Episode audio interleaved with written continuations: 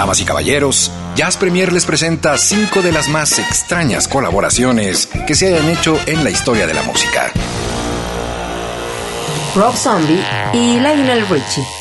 En 2003, el cantante de horror, metal, rock o algo así, Rob Zombie, se convirtió en director cinematográfico al presentar su cinta House of 1000 Corpses. Para esa misma cinta, el cantante compuso cinco temas y usó uno más de los Commodores, el famoso Brick House. Cuando le preguntaron a Lionel Richie cómo fue el encuentro, él dijo que Rob le puso su versión y le pareció espectacular. Dijo que la había zombitizado.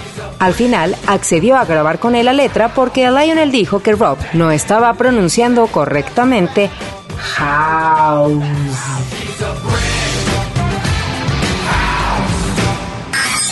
Bing Crosby y David Bowie. David Bowie dejó en shock a su audiencia y a la de Bing Crosby cuando hizo esta famosa aparición en el especial de Navidad para televisión de Crosby de 1977. Ellos cantan juntos una versión un tanto rara y digamos que diferente y de medio terror del niño del tambor. Ozzy Osbourne y Miss Piggy.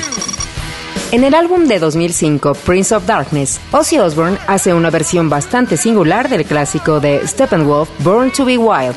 La invitada a colaborar es ni más ni menos que Miss Piggy. Es memorable la parte donde Ozzy dice, me gusta fumar y las desveladas. Y Miss Piggy le contesta, oh, a mí también, a mí también.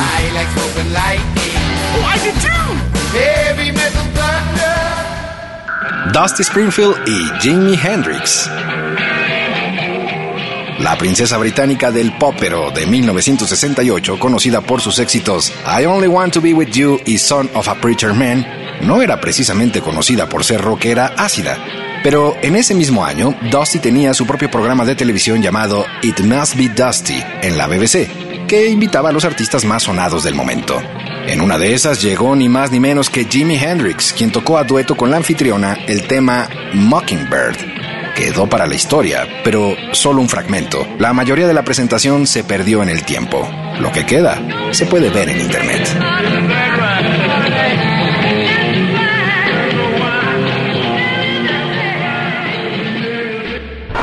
Duke Ellington y Jimmy Stewart la película de Otto Preminger, Anatomy of a Murder, de 1959, tiene uno de los scores yaceros más impresionantes del siglo pasado, pero también un logro singular. Una breve aparición de Duke Ellington al piano, tocando a cuatro manos con Jimmy Stewart en aquel viejo bar de la película que llevaba por nombre Pie Eye. Una cinta y una colaboración imperdibles. Yo soy Eric Montenegro. Yo soy Olivia Luna. Aquí inicia Jazz Premier.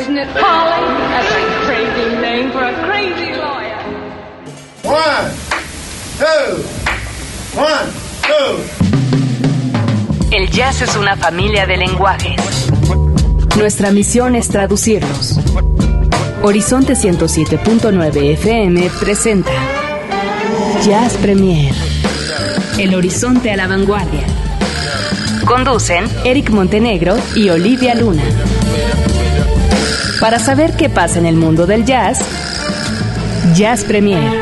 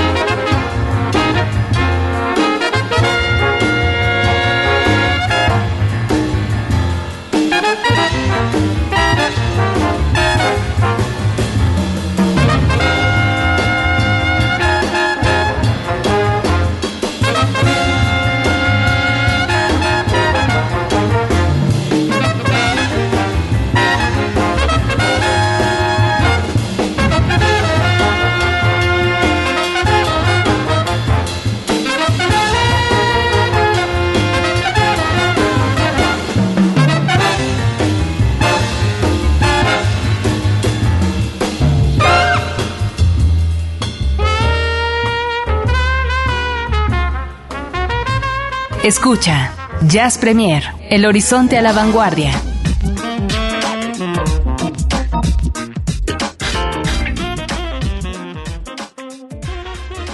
Y comienza de nueva cuenta y como usted ya sabe, ya son 21 programas, así es que yo creo que ya existe un camino labrado, ¿no? Mayoría de edad.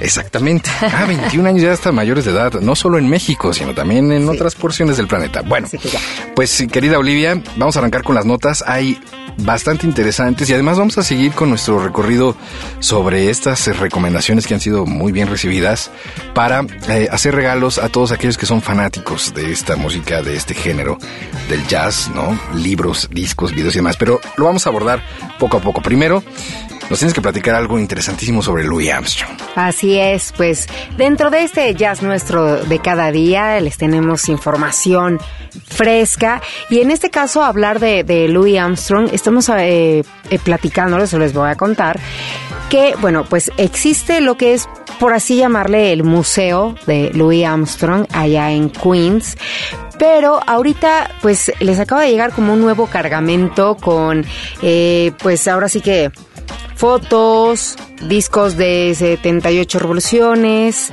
este, cintas, hay de estas grabaciones que hace la gente en los conciertos. Los bootlegs famosos. Ajá, exacto, exacto. Cinco cartas personales, eh, discografía, pósters, etcétera, etcétera. Todo esto pertenecía a un coleccionista eh, de Suecia, que ahora pues la verdad tuvo un acercamiento con, con la gente del museo y dijo, bueno, pues saben qué, ahí les va esto. Así que suena bastante interesante porque pues dentro de toda esta, esta colección que tiene el señor Gosta Hagloff, realmente aparte la historia es como muy, muy interesante. Porque, es padrísima, es una gran historia. Sí, es cómo conoció, por qué, cómo, o sea, de dónde viene esta, toda esta memorabilia de Suecia. Pues resulta que Louis Armstrong, que era un músico que aparte de todo, bueno, pues se conocía porque era este de, ¿cómo le llaman? De buena voluntad. Embajador de buena voluntad. Exacto, embajador de buena voluntad. Entonces también hacía conciertos de forma pues gratuita para, para la gente. tenía 300 fechas al año. Imagínate, 300 fechas al año. Descansaba 65 días en todo el año. O sea, imagínate. Supongo que varias son de viajes. Pues sí, y por eso se acaban tan rápido. Exactamente. ¿No? Pero en el caso de Louis Armstrong, bueno, iba mucho a Europa, iba mucho en este caso a Suecia y bueno, conoció a este personaje, Mr. Gagloff, y eh, pues se hicieron amigos. Él era también fanático de la música, llegó a tocar con él en algún momento y de ahí la relación. Y es por eso que yo creo que él llegó a captar momentos importantes, las grabaciones de estas cintas que comentábamos y pues yo creo que también en algún momento el mismo Louis Armstrong ha de haber como dejado cosas para él, ¿no? No, sin duda. Sin duda, sin duda. Yo creo que eh, este museo del que platicas en Queens debe de estar de manteles largos porque eh, pues recibir este material de pronto de manera inesperada, que como bien dices, pues trae todas estas grabaciones, pero además trae algunos afiches o pósters, ¿no? De las presentaciones que hacía Louis Armstrong precisamente en Suecia, eh, trae pues eh, incluso hasta cuestiones muy, muy personales y que siempre a mí me da mucha risa los que guardan estos pañuelos con sudor del artista, ¿no? Que se sonó la nariz. Exacto.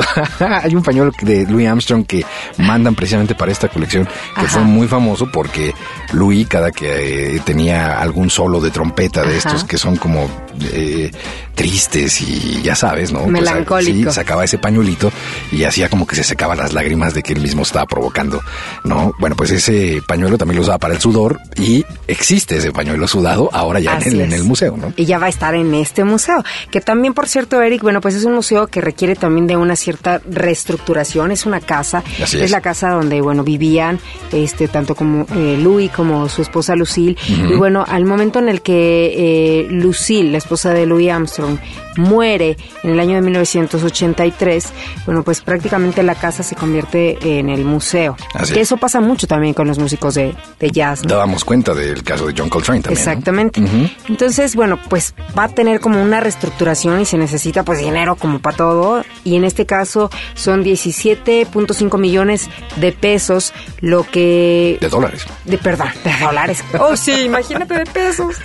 No, pues claro, de dólares, para poder hacer esta reestructuración y esperemos que pronto, eh, pues bueno, este se pueda abrir, ¿no? A la gente. No, a mí me gustaría como de repente en algún momento. ¿Cómo no? Visitar. ¿Por qué no? Absolutamente. Pues ahí está esta primera nota que me parece más... Eh, pues entrañable cuando ya eh, los amigos se van, pero existe como estos, estos elementos físicos que los unieron y que ahora están al alcance de todos. Precisamente pues es una de las labores yo creo eh, de los museos precisamente preservar, ¿no? Este tipo de documentos y de cosas. Y bueno, pues eh, parece que van a abrir el verano del siguiente año, ¿no? Así es, eso se espera, porque en realidad ahorita está como en stand-by, eh, en lo que hacen esta reestructuración, que digo, requiere de, su tiempo también. Y bueno, mientras el, Queen el Queen's College es el que está resguardando toda esta, toda esta memorabilia, entonces está en espera de que de nueva cuenta, bueno, pues se puedan abrir las puertas. Pero yo creo que, bueno, en el caso de, de este tipo de detalles, de museos, el hecho de que te haya llegado esta cantidad de cosas de un, de un eh, coleccionista, como es el caso de este señor eh, Hagloff, eh, pues es una maravilla, ¿no? Porque Totalmente. incrementa la curiosidad de uno y en el momento en el que vayamos por allá a darnos la vuelta, bueno, pues ya sabemos más o menos de qué se trata. Y un detalle con las cartas, ¿no? Sí, sí. Eh, bueno, pues precisamente en una de las eh, cinco cartas que ya hacías mención, pues Louis Armstrong está agradeciendo precisamente eh, pues a este hombre sueco que lo recibía al parecer siempre hasta casi de manera personal, con quien tocó en varias ocasiones y le decía ojalá vengas algún día ahora tú a Estados Unidos, ¿no? Y puedas pues tocar junto con mi Satchmo Trumpet le llama, ¿no? Mi, trompeta Satchmo, ¿no? Y manda felicitar además a toda la banda que él reunía cuando iba a Louis Armstrong para que tocaran precisamente por aquellas latitudes. Así es que, bueno, pues en el 2012 andan por Nueva York y pueden pasar a Queens. Pasen a Queens. Van a visitar precisamente este museo que espero esté habilitado muy, muy pronto. Has elegido algo de Louis Armstrong precisamente para recordarlo a la manera musical y es Sí, vamos a escuchar algo de Louis Armstrong. Yo creo que poder escuchar cualquiera de las piezas es un agasajo. Y bueno, pues tampoco es poner la que siempre escuchamos, ¿no? Entonces, bueno, vamos a escuchar una de las conocidas que es Hello Dolly y pues a disfrutar realmente de la voz de este hombre que pues ahora ya nos está cantando donde quiera que se encuentre. Venga, ya regresamos en Jazz Premier. Hello, Dolly, this is Louis, Dolly. It's so nice to have you back where you belong. You lookin' swell, Dolly. I can tell, Dolly. You still growing, you still growing, you still going strong. I feel the room sway while the band's playing one of our old favorite songs from way back when. So take a rap, fellas. Find an empty lap, fellas. Dolly, never go away again.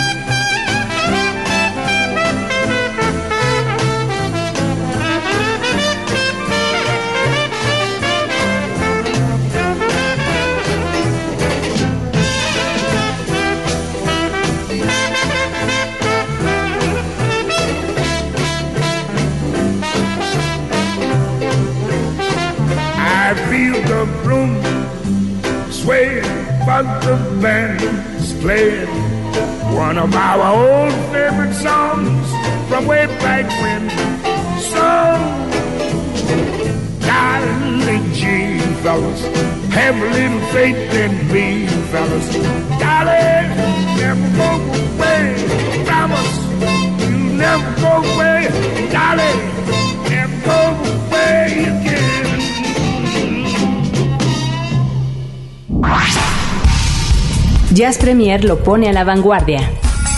Es jueves. Hoy toca compartir el jazz nuestro de cada día.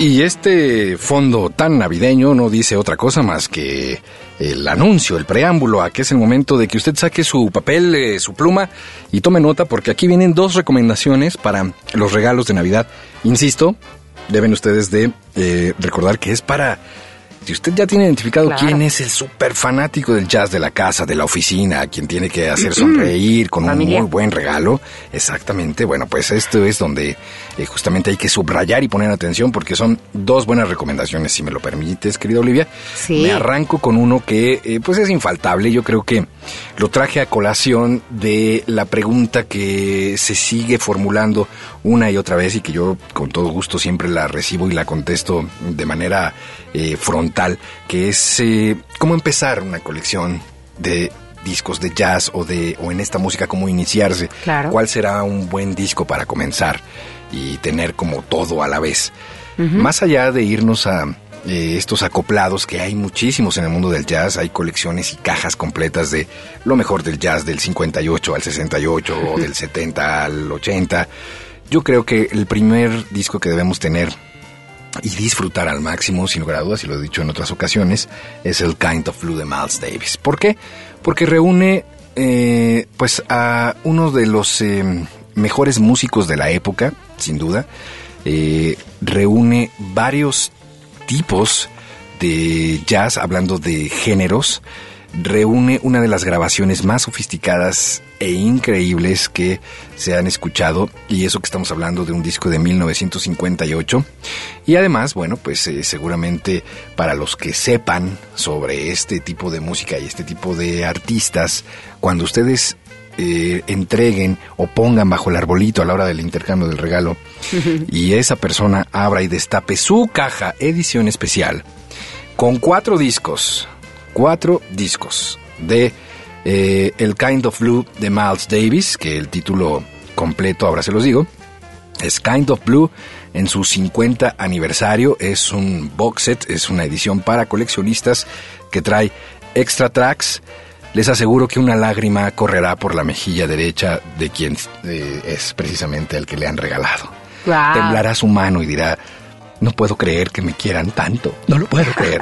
Entonces, este, este disco trae efectivamente cuatro. Evidentemente, el Kind of Blue es un solo disco. Aquí el extra es precisamente eh, pues estas otras grabaciones o estas otras tomas alternativas al disco original. Ustedes van a encontrar, por supuesto, las clásicas, ya sabe usted, de eh, So What y Freddy Freeloader, Blue in Green, All Blues, Flamenco Sketches, en fin.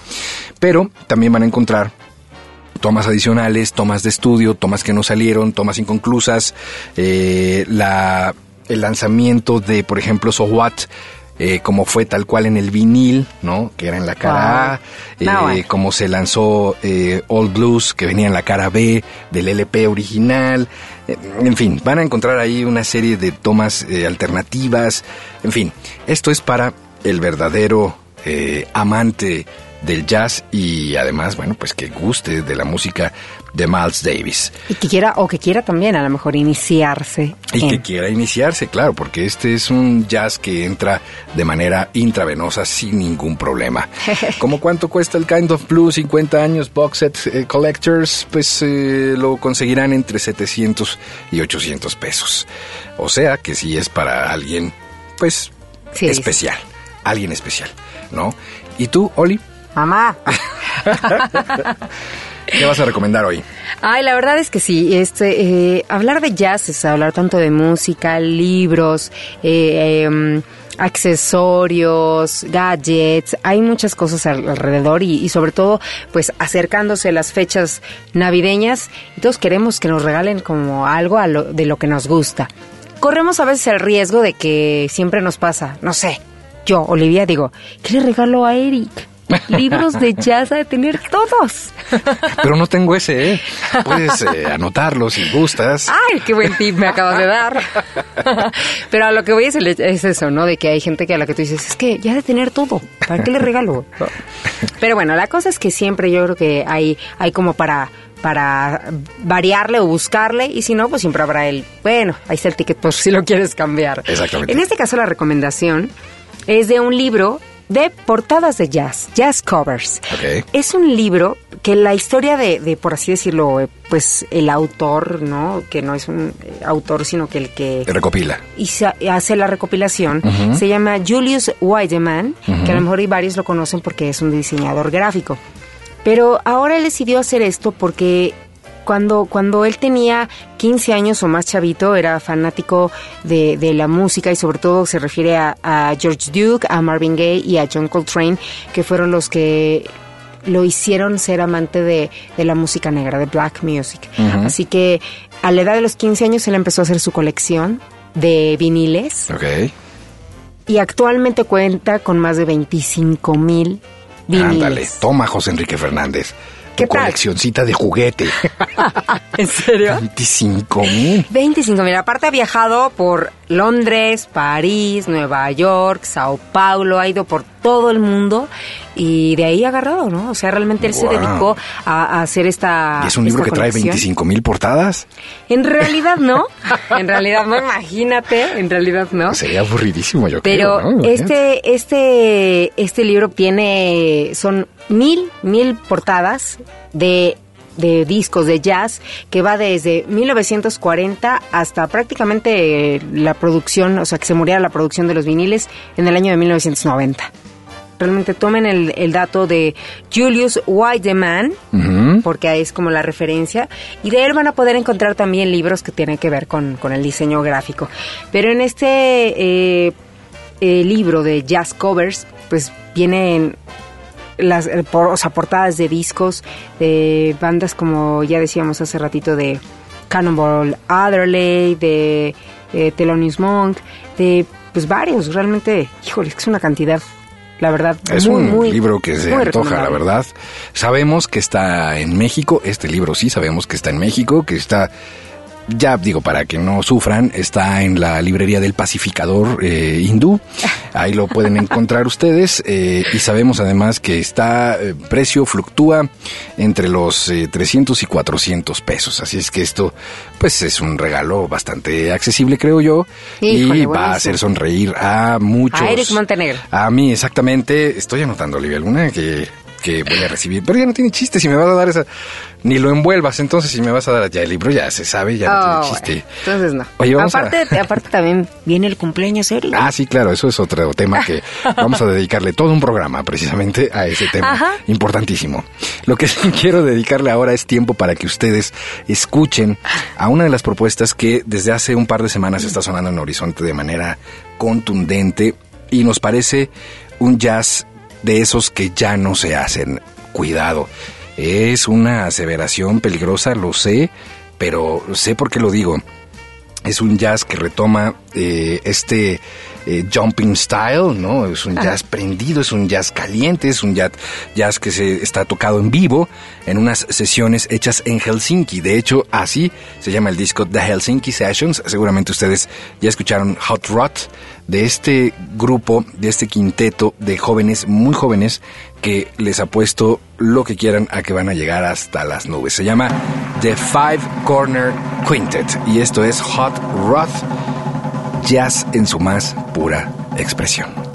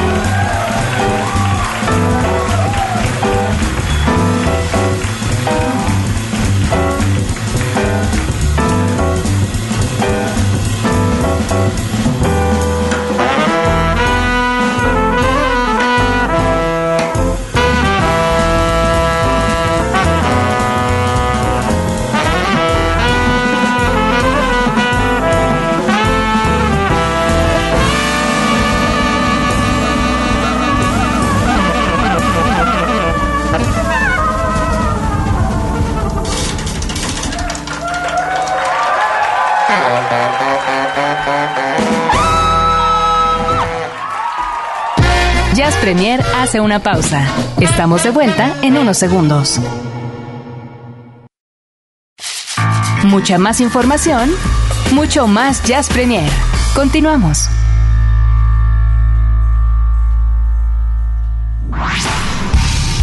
Jazz Premier lo pone a la vanguardia. Es jueves. Hoy toca compartir el jazz nuestro de cada día.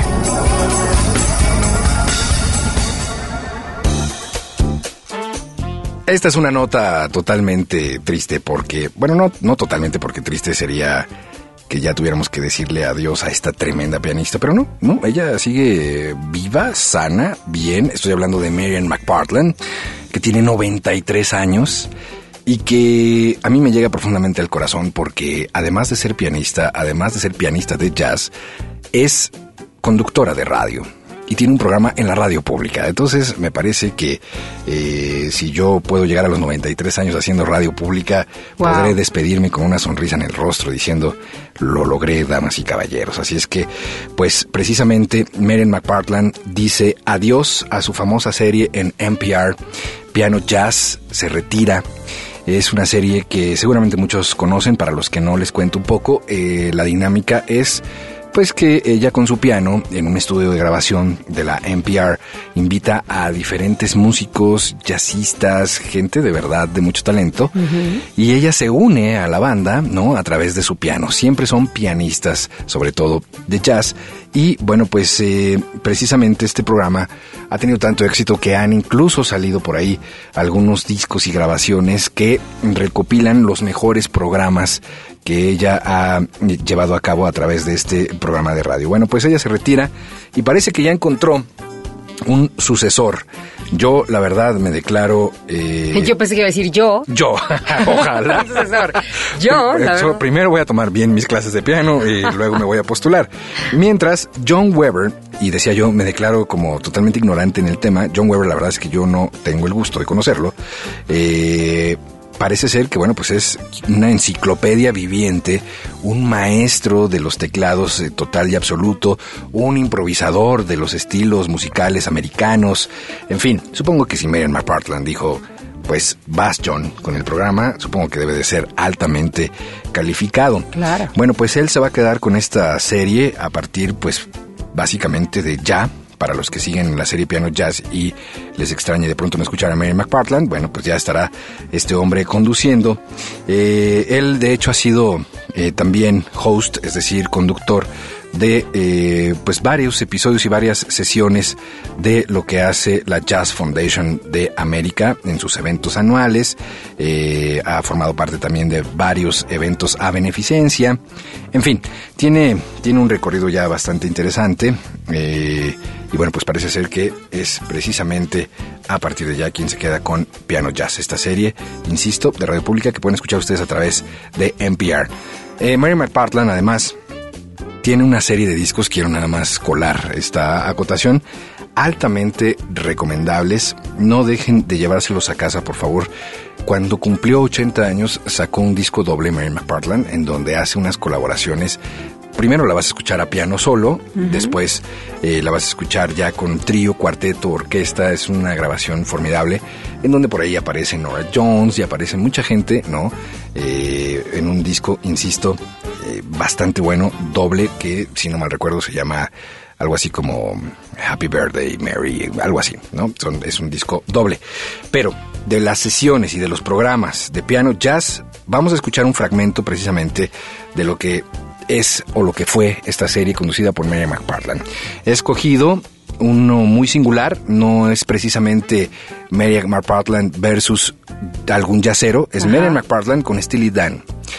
Primero vamos a escuchar la conversación que sostiene de bienvenida con Steely Dan y después vamos a escuchar el tema que improvisan ahí mismo en este estudio que ya les platicaba sobre Hesitation Blues.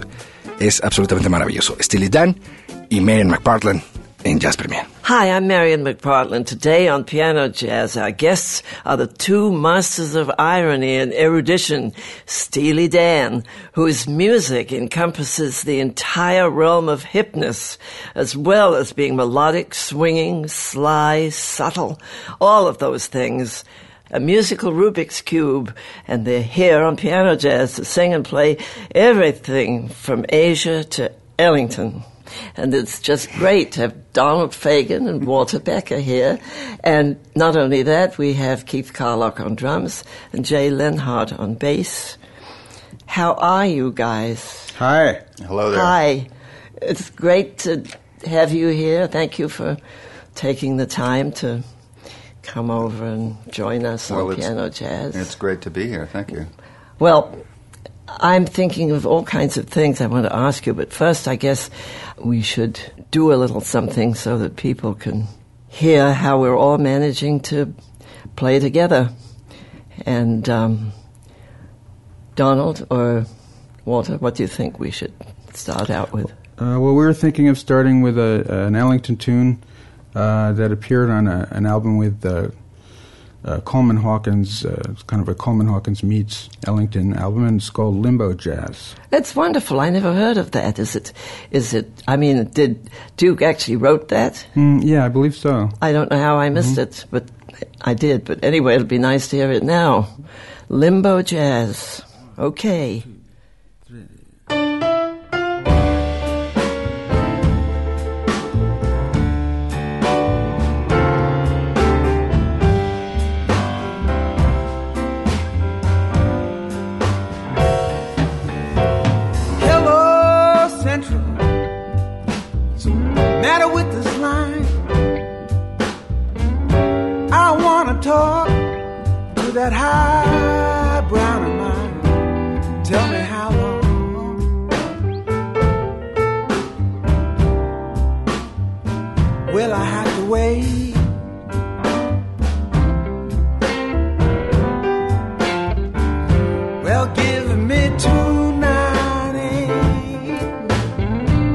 Why do you hesitate?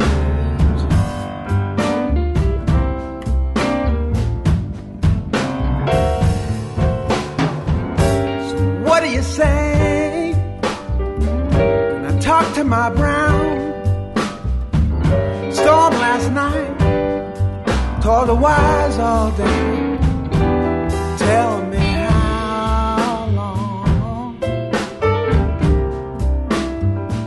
Do I have to wait?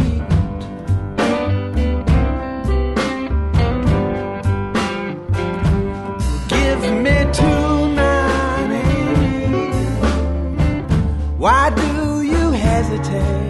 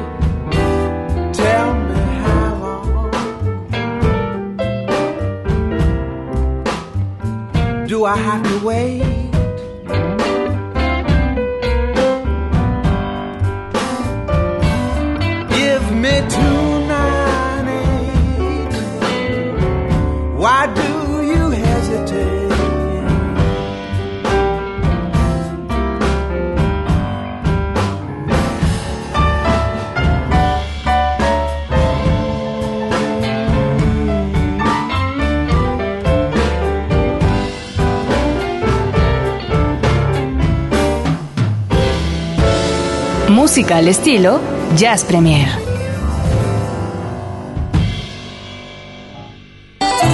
La conexión de todos los sentidos a partir de este momento. Jazz a la carta. Con el chef Alberto Aguilar. Solo en Jazz Premier.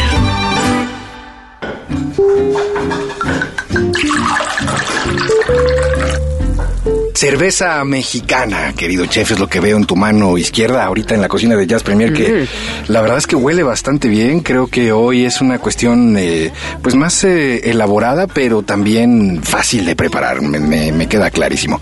Querida Olivia Luna, ¿qué tal huele? Ay, ¿yo qué te digo? Este, este olor es muy, muy rico. A mí me recuerda a la infancia. Es el romero. Bueno, ¿qué vamos a preparar hoy? Es un atún empanizado con ajonjolí, romero y limón. Ok, ¿así? Solamente. Sí, sí, sencillísimo. Yo estoy apuntando. ¿eh? A ver, otra Es- vez, es atún.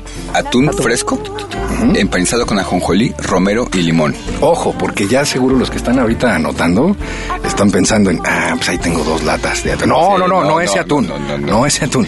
Hay que No. ir a comprar el atún. Afortunadamente es, es increíble, pero el, el mercado mexicano es el primer productor o uno de los primer- principales productores de atún. Es desconocido para un- gran parte de la población el atún fresco. Y hay varios, ¿no? Pero el que se va a consumir es el alta amarilla. Eh, y es, ya lo ven en los supers, también es- es- está seccionado, está en filete y es, es, es muy accesible realmente, ¿no? Es, O sea, es uno va así como pides tu carne, tu medio kilo o algo así. a la y pescadería. pides... Y ve- ¿Cuánto ahí- es bueno pedir de atún? No, no, ya están Ah, ¿no? empacados además, ya están seccionados y todo. Es- ¿Caro? Mm, ahí se va con el salmón y el salmón ha bajado de precio, entonces está accesible. Yo creo que más accesible que el robalo, que el guachinango, que cualquiera de esos, ¿no? Porque A ver, un ah, aproximado. un aproximado. Yo ¿Cuánto creo cuesta que este platillo? el, el- el kilo ha de costar como unos eh, 200 pesos. Un kilo es una Un exageración para una noche romántica de velas. y Sí, pero de- estás hablando de que vas a consumir menos de medio kilo, ¿no? Le dices, mi amor, mira, aquí te todo están tus tres cuartos de atún. Yo un cuartito. Un cuartito, así, ¿No? te menos. Pero Pongámosle que todo el platillo nos va a costar elaborar lo que te gusta. 120 pesos. Está increíble. Muy Sí. bien, perfecto. Ok, entonces atún fresco. Atún fresco. Bien. Sí, entonces el, el atún lo dejan descongelar porque viene congelado. Entonces nada más déjenlo descongelar antes. eh, va a quedar como si estuviera fresco. Ok. Lo desempaquetan y no lo laven ni nada. Así como está saliendo del paquete. Laven el paquete antes de, de- de- de cocinarlo porque eso sí es que puede ser contaminación. Ok. Ok. Oye, antes de que sigas, digo, la preparación también es importante para la cuestión musical, ¿no? Vamos a prender las bocinas de aquí de la cocina y que vamos a, a escuchar eh, estas Estamos escuchando el, el- el disco de uno que me gusta mucho, ¿no? Que es el de Putumayo, el de Café, el de Café France, ¿cómo se llama? El, no tengo Uy, la portada aquí. 345 Sí, no, pero el, el de el café, París Café, París. Ah, París Café, París Café. Véalo, está en la portada ya. Sí, sí, sí, sí, sí. Entonces, la, la- el, el track 4. ah, además, Lo tengo bien clarito en la cabeza, ¿no? A ver, déjame le muevo el track 1, 2, 3, 4. Sí. Ahí está, ahí está. Ese, ese, ese, Ese es el que estamos el track 4, muy bien. Y eh, entonces, el atún ya desempacado nada más con ajonjolí, no le pongan ni huevo ni nada, absolutamente nada, nada más sal al, al, al- al filete, Sí. pimienta, Sí. y en un platito con ajonjolí lo, lo que se pegue viene con la humedad que, tiene el mismo pescado. O sea, le, pas- le pasamos por encima el ajonjolí. Sí, sí, que quede empanizado de ajonjolí, pero sin huevos, sin nada de esas cosas para que se pegue nada. Bien. Se pega con la propia humedad. Y en un sartén, previamente engrasado, pero sin aceite, sin nada, solamente engrasado, ¿no? Ah, caracoles, a ver, Por ejemplo, pues agarras un poquito de aceite y con un papel lo, Bien, lo embarras, Ya, ya, le prenden que esté medio caliente Ajá. y ponen el pescado. Hay una cosa muy importante aquí, el pescado este se- yo lo recomiendo sellado, Ajá. ¿no? La gente en México tampoco come muchas cosas crudas, pero se han perdido de muchísimas cosas como de experiencia gastronómica de comer cosas crudas y esta es una de esas. El atún este que estamos haciendo tiene que ser sellado. Yo lo recomiendo sellado. Sellado, Sellado quiere quiere decir decir solo... que lo vas Es a como dejar una costrita, ¿no? eh, sí, solamente se va a cocer la superficie del, de- de- de- del filete de pescado por todos lados y por dentro tiene que quedar crudo. Entonces eh, ya lo pones en el fuego y le pones el romero, una, una rama de romero. en- así, no muy larga, pero que se salga como una pluma, digamos, ¿no? Y del lado de donde está la pluma, le pones primero para que eh, se aromatice completamente el pescado, ¿no? Ok. Le pones limón, Ok.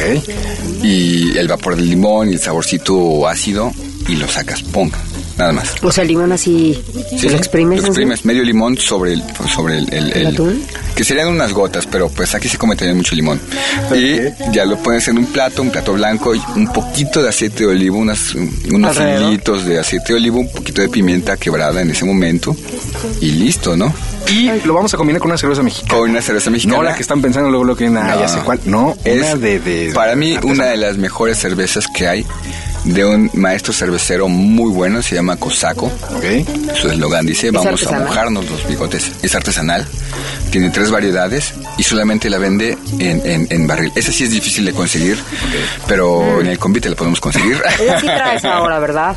sí, claro, de esa sí traemos. Ay, yo sí quiero. Bueno, pues ahí está. Luego, ahorita les sirvo yo del, del barril, nada más que quiero decirles que, bueno, evidentemente si no encuentran esta cerveza, bueno, pues pero se combina bien el atún, este atún con una cerveza. Con una cerveza, sí, sí, sí, pero que sea una de preferencia, es, o sea, es oscura o clara? Clara, clara, clara, clara. Una de trigo, también hay por ahí alemanas bastante buenas, también en los super la encuentran, pero esto es como ir a la fuente, literalmente, ¿no? Es así como la cosaco, en el lugar en el que la encuentren, pues eh, tómensela porque no la pueden llevar a ningún lado.